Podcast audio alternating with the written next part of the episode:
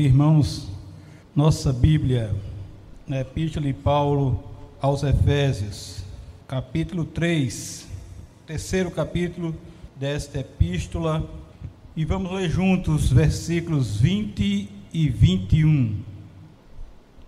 Efésios, capítulo 3, versículos 20 e 21.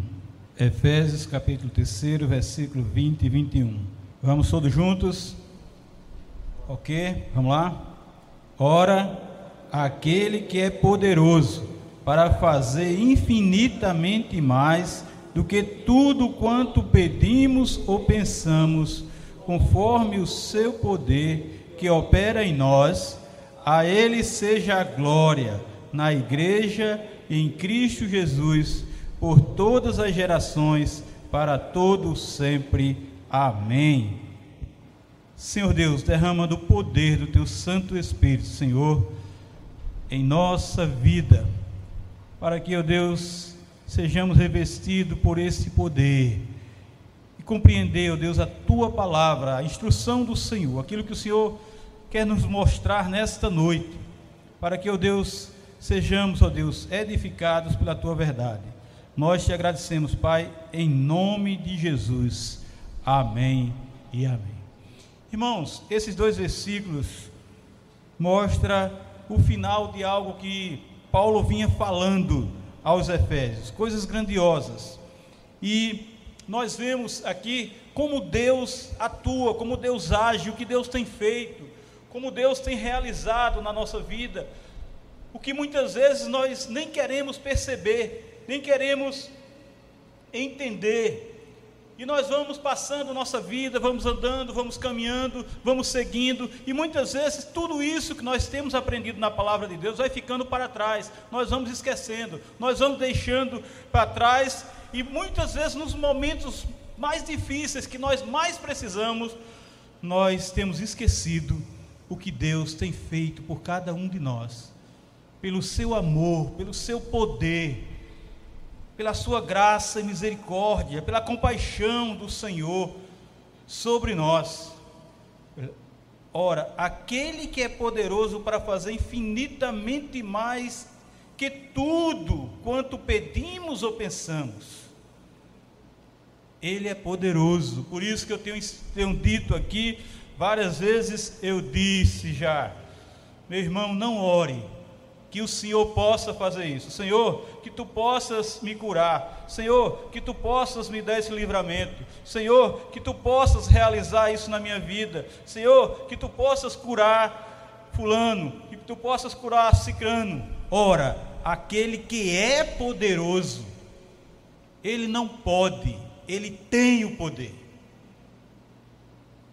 Ele não pode ter ou não ter, ele tem, ele é poderoso para fazer infinitamente mais de tudo quanto pedimos ou pensamos, conforme o seu poder.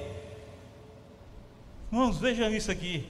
Conforme o seu poder que opera em nós. Esse poder do Senhor é para operar em nós.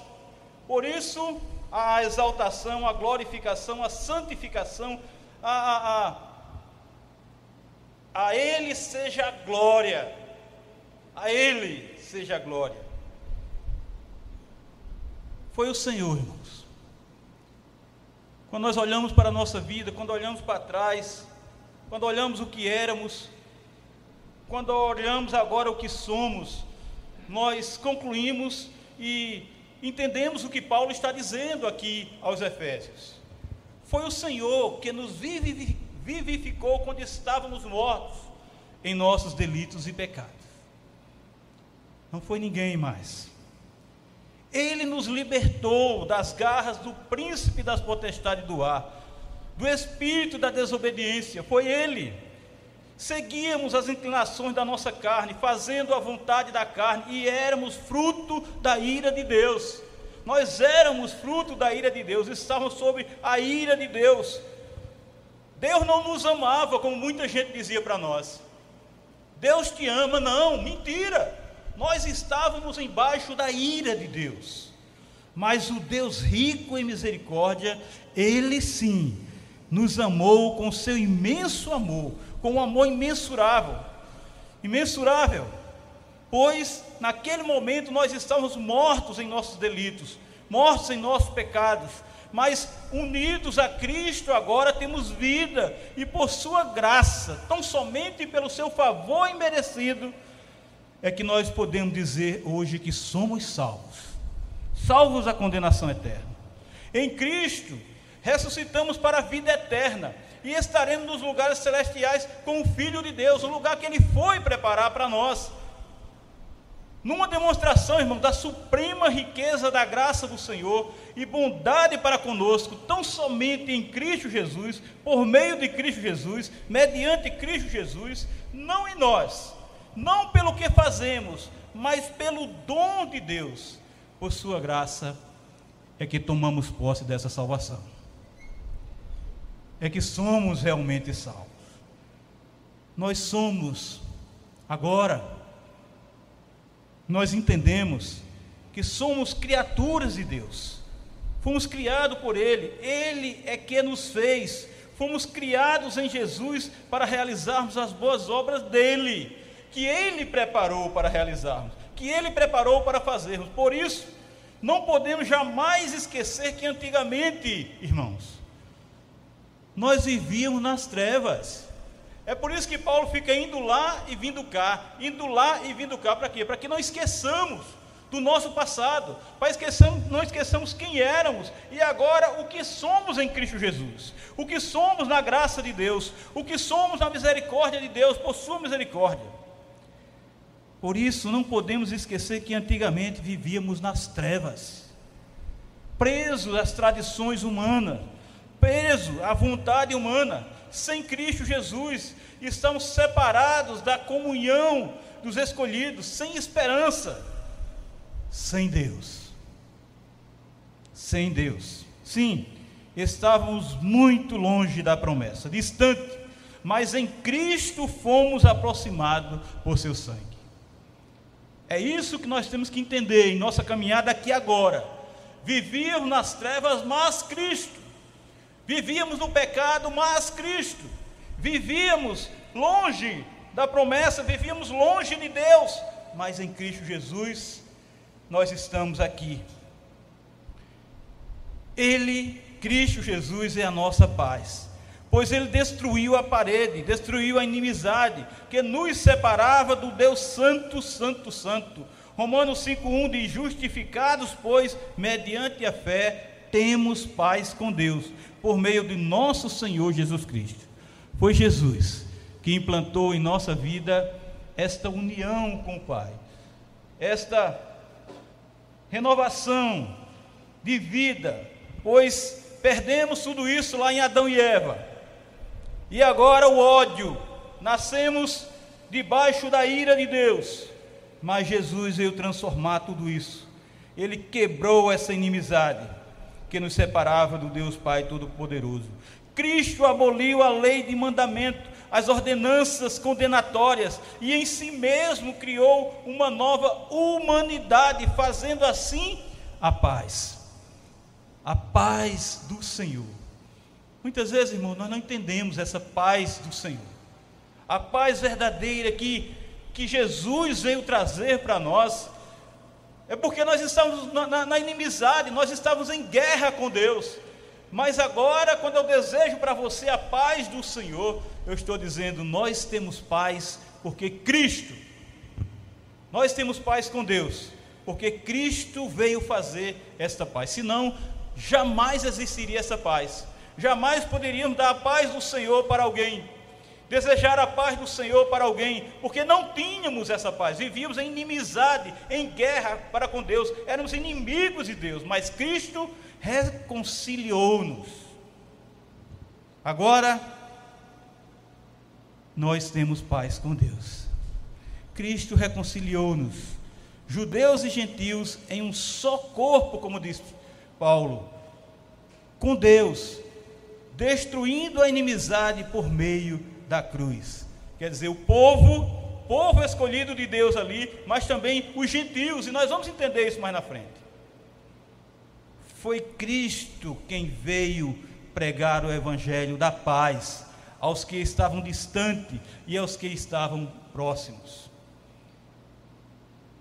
E é somente por Ele que nós temos acesso ao Pai em um só Espírito. Assim sendo, já não somos estrangeiros e peregrinos, mas agora em Cristo Jesus nós somos concidadão dos santos. Agora nós pertencemos a essa comunidade santa, somos da família de Deus, edificados no Evangelho, no fundamento apostólico e dos profetas, pois Cristo é a nossa pedra angular. É somente nele, como edifício bem ajustado, que crescemos para sermos santuários dedicados ao Senhor. Somente em Cristo, irmãos. Não tem outro caminho, não tem outro meio, outro meio. Nós também, também somos edificados para edificação de Deus no Espírito. Somos templo do Espírito de Deus. Aí chega no capítulo 3, diz assim, Paulo diz: Por esta causa, por tudo isso, eu, Paulo, sou prisioneiro de Cristo por amor de vós, gentios. Ele está falando com os Efésios. E chamam de gentios. Por quê? Porque não é o povo judeu. Por tudo isso, Paulo declara ser prisioneiro de Cristo, por amor dos Efésios, por amor do gentio. Pois, em favor deles, Deus havia confiado a Paulo a dispensação da graça que recebera por uma revelação.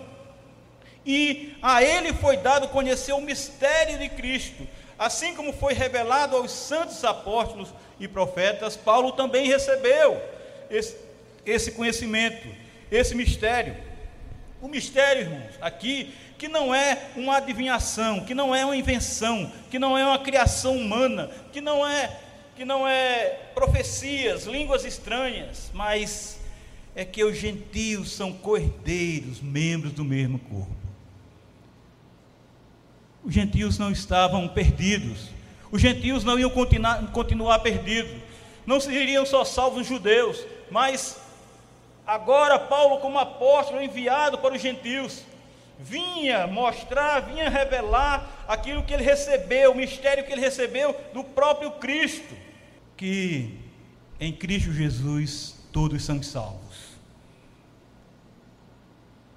E agora ele diz que são coparticipantes da promessa em Cristo Jesus, por meio do Evangelho, pelo qual Paulo foi constituído ministro, conforme o dom da graça de Deus a ele concedido, segundo a força operante do seu poder na vida dele, na vida de Paulo. Paulo reconhece agora e declara que, como o menor de todos os santos, recebeu esta graça de pregar aos gentios o evangelho das insondáveis riquezas de Cristo.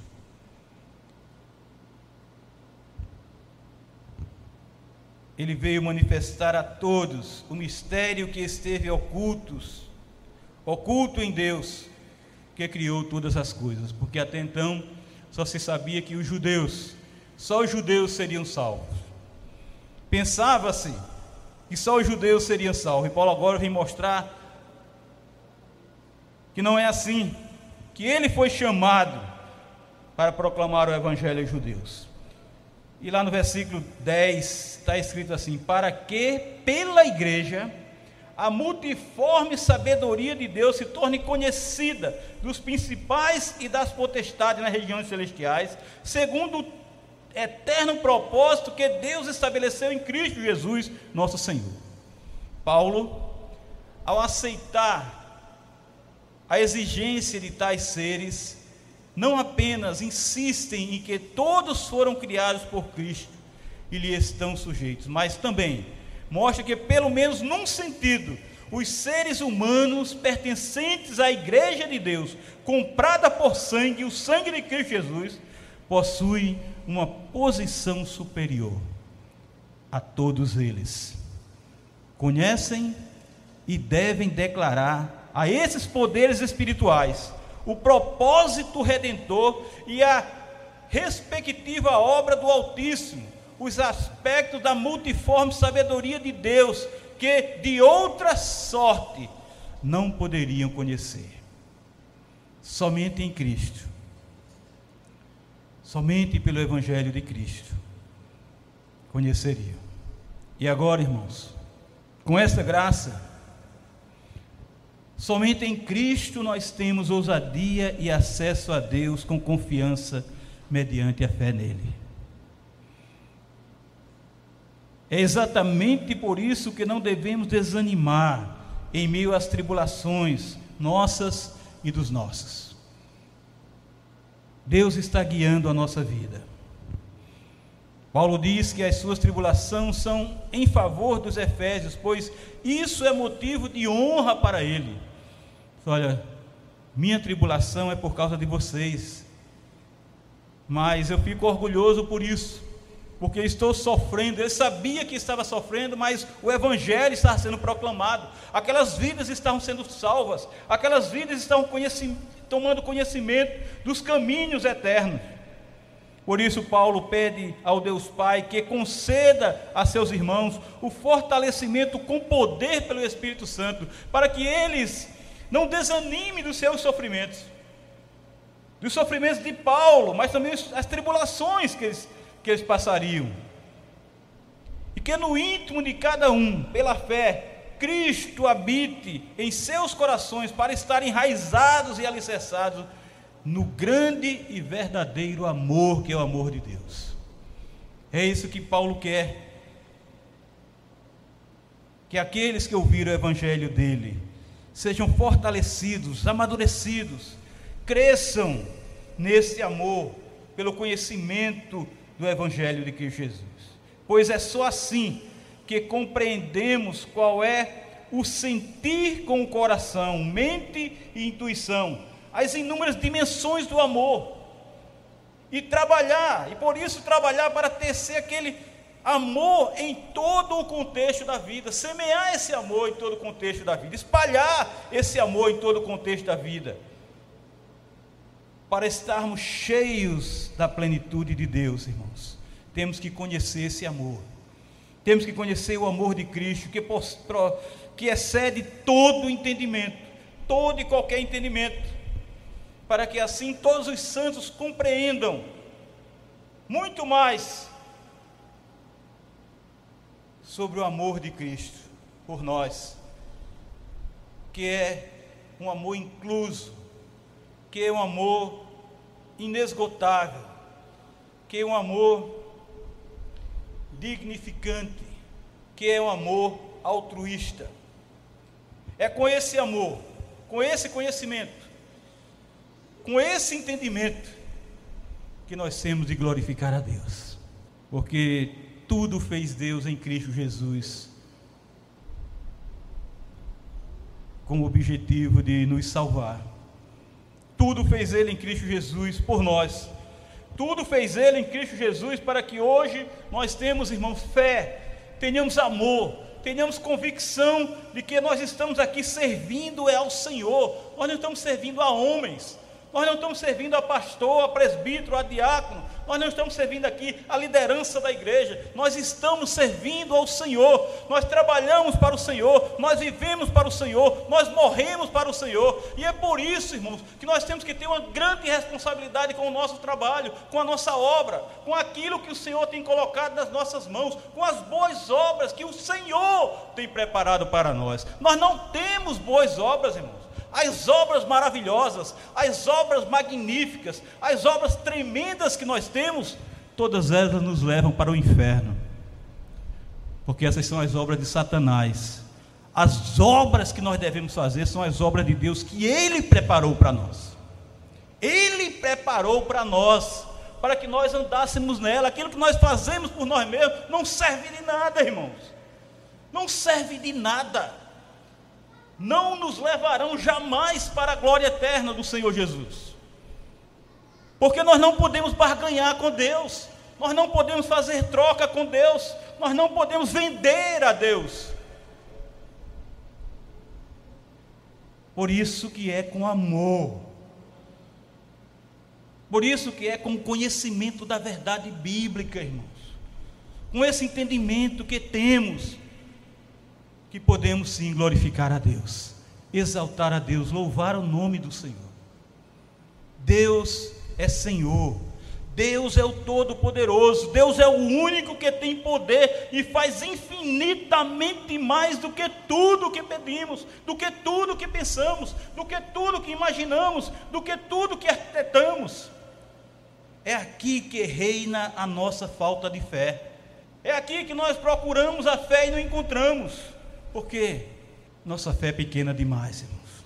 Se nós tivéssemos uma fé verdadeira, uma fé autêntica, uma fé genuína, nós exaltávamos ao Senhor, cultuávamos, cultuávamos ao Senhor com muito mais fervor.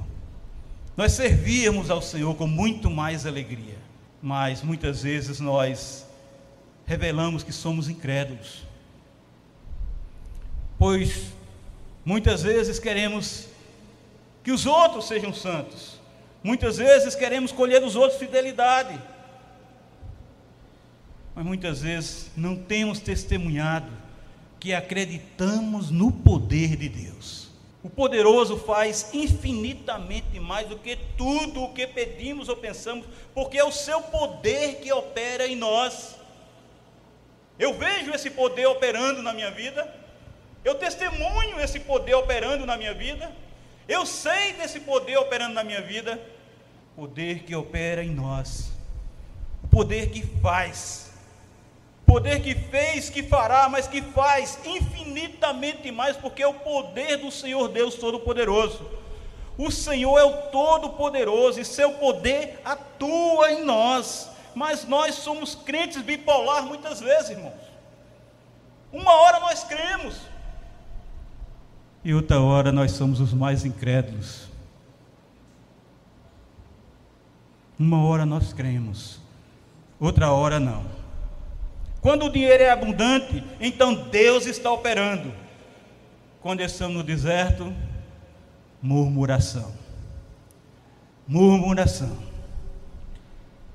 O grandioso poder de Deus, irmão, tem de ser conhecido experimentalmente pela sua operação para conosco que cremos. O poder de Deus tem que estar expresso em nossa vida. O poder de Deus tem que estar expresso em nosso viver. e esse poder ergue a nossa cabeça. E esse poder nos dá confiança. E esse poder não nos faz baixar a cabeça. E esse poder nos faz levantar a cabeça e saber que Deus é por nós e Ele faz infinitamente mais por nós. Ele faz, Ele está fazendo, Ele opera, Ele realiza.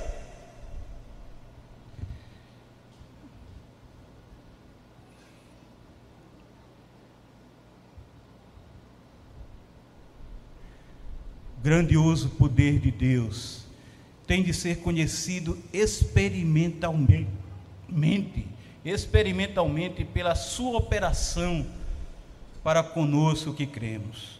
Paulo está confiante em que tal poder pertence aos homens com a condição básica de que creiam nisso, de que a sua fé esteja direcionada para essa verdade de que se apropriem desse poder, aceitando-o como um presente de Deus, que Ele quer que tenhamos. Esse é o poder conforme o qual Deus age, e isso não como uma força externa, mas como aquilo que opera em nós. O Espírito opera no homem interior.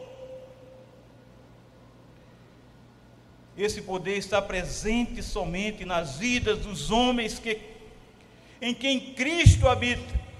Esse poder está presente somente na vida das mulheres em quem Cristo habita. E é com essa convicção, irmãos, é com essa certeza, é confiando no Senhor, é sabendo que isto é verdade, é dizendo em seu coração: isto é verdade, isto é verdade, isto é verdade. Ora, aquele que é poderoso para fazer infinitamente mais do que tudo quanto pedimos ou pensamos, conforme o seu poder que opera em nós. Aí Paulo termina esse capítulo dizendo que a ele seja a glória na igreja e em Cristo Jesus por todas as gerações para todo o sempre. Amém. por tudo isso que nós vimos hoje aqui. A Deus seja a glória na igreja e em Cristo Jesus, por todas as gerações, para todos sempre. Amém, irmãos. Tenhamos essa convicção, irmãos, porque Deus faz, Deus opera, Deus realiza. O poder de Deus que opera em nós. Que Deus nos abençoe em nome de Jesus. Amém.